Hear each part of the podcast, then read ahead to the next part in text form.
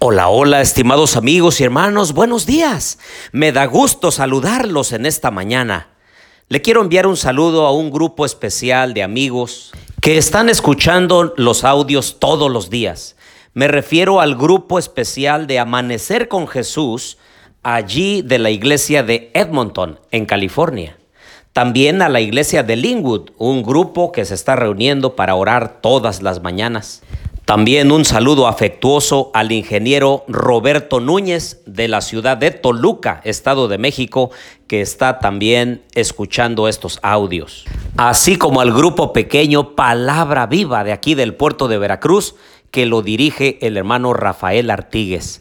Y así a cada uno de ustedes, los que toman el tiempo para escuchar la palabra del Señor, les deseo bendiciones al iniciar este día. Los invito a orar. Querido Dios y bondadoso Padre, alabado sea tu nombre, Señor. Permite que al estudiar tu palabra, tu Santo Espíritu nos guíe a toda verdad y nos enseñe los principios santos que debemos poner en práctica todos los días. Lo pedimos en el nombre de Jesús. Amén. Bien, abran por favor su Biblia en Mateo capítulo 5. Saben que este capítulo es muy extenso, muy abarcante y sus principios son tan profundos que solamente podríamos tocar por encima algunos aspectos. Por ejemplo, dice, subió al monte. Mateo continúa indicando similitudes entre Jesús y Moisés. Desea presentar a Jesús como el nuevo Moisés que da una nueva ley en un nuevo Sinaí. Cada evangelista selecciona bajo la guía e inspiración del Espíritu Santo el material que considera básico para llegar a su audiencia. Pues bien, Mateo se proponía que al leer todos estos paralelismos, su audiencia judía pensara en Moisés. Y luego dice, se sentó. Era la posición que tomaba un maestro frente a sus discípulos. Y entonces de los versículos 3 al 12 comienza a expresar las bienaventuranzas. Y dice, bienaventurados. Otras versiones los traducen como felices o dichosos o bienaventurados. Es como si Jesús estuviera hablando del estado subjetivo de la felicidad. El estado objetivo de ventura es independiente de las circunstancias externas. Si se dividen las bienaventuranzas en diez partes, una por versículo, se obtiene una división similar a las dos tablas de la ley dadas en el monte Sinaí. Las primeras cuatro tratan de la relación que uno tiene con Dios y las últimas seis con nuestra relación con nuestro prójimo o con los demás seres humanos.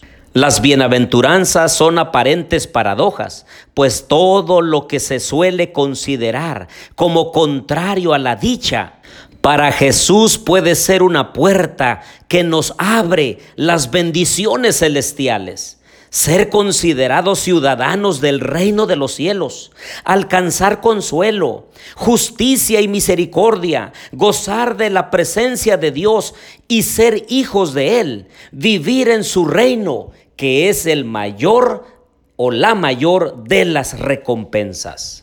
Te animo que bajo la presencia del Espíritu Santo, al leer, tú puedas entender qué es lo que significa ser pobres de espíritu llorar, o los mansos, o hambre y sed de justicia, o tener limpio el corazón, o los misericordiosos, o los pacificadores, o los que padecen persecución, o aquellos a quienes insultan o persiguen, o desean toda clase de mal contra los cristianos, mintiendo, para que tu relación con Dios, tu conocimiento del verdadero Dios, pueda entonces ensancharse de manera que puedas comprender lo que Dios tiene para cada uno de nosotros. Ahora mira lo que dice el versículo 14.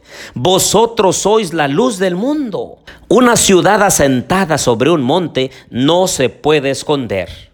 ¿Cuántos de los cristianos han dicho, mira, cuando recibes a Cristo como tu Salvador personal, cuando vayas a la iglesia, no te fijes en ningún ser humano, por favor, tú solamente fija tus ojos en Cristo, porque los seres humanos fallamos, porque nosotros estamos en continuo crecimiento, pero aquí el Señor nos dice que nosotros somos la luz del mundo. Es decir, nosotros somos los encargados de comunicar el amor y la misericordia de Dios para un mundo en tinieblas, en dolor, en miseria y en pecado.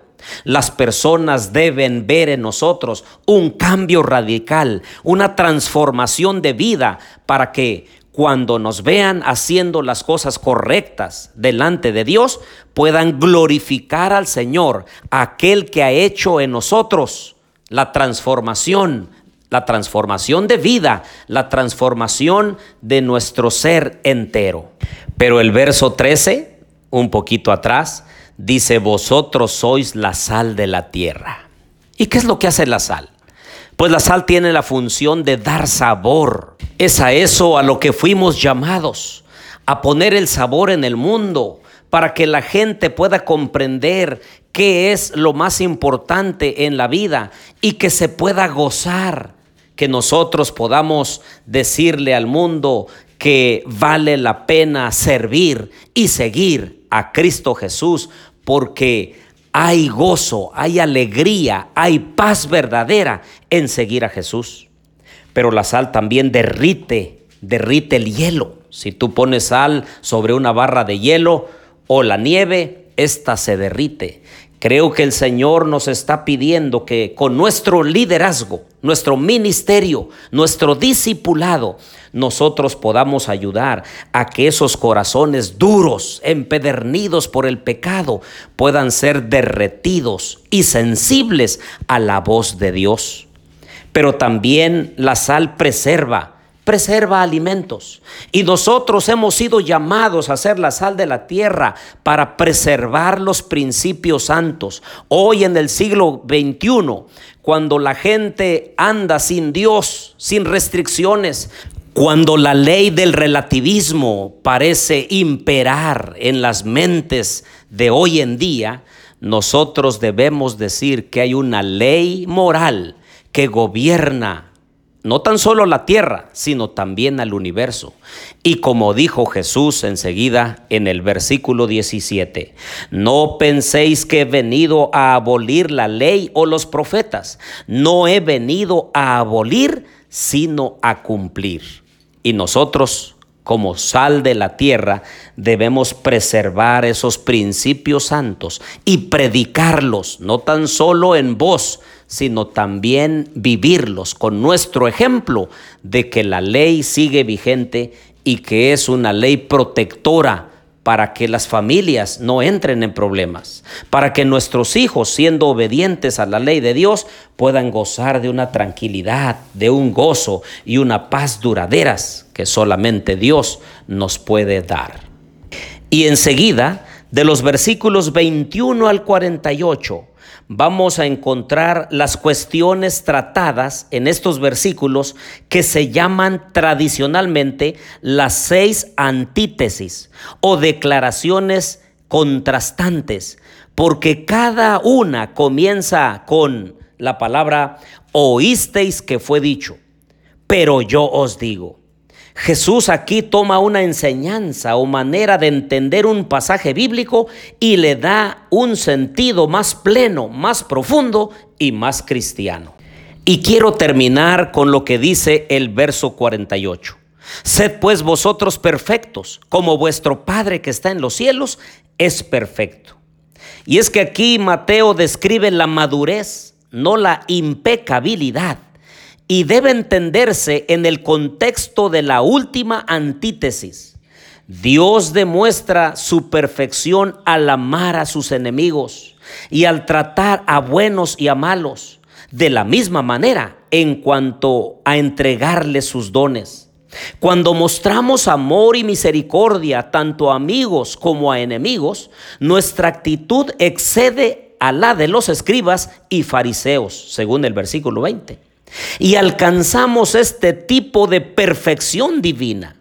En el pasaje paralelo, lo que es en Mateo eh, perfectos, en Lucas, dice Lucas 6:36, lo llama misericordiosos. Es decir, que la grandeza de Dios es que siendo Él impecable, tiene compasión de los que no lo son.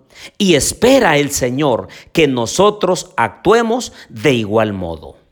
Te invito a terminar con una oración. Querido Dios y bondadoso Padre, ayúdanos a ser perfectos, es decir, misericordiosos, a tratar a otros como tú los tratas, a mirar a otros como tú los miras. Señor, aquí estamos delante de ti. Úsanos como instrumentos útiles para representarte dignamente en esta tierra. Te pido bendición por mis amigos y hermanos en este día. Lo pedimos en el nombre de Jesús. Amén.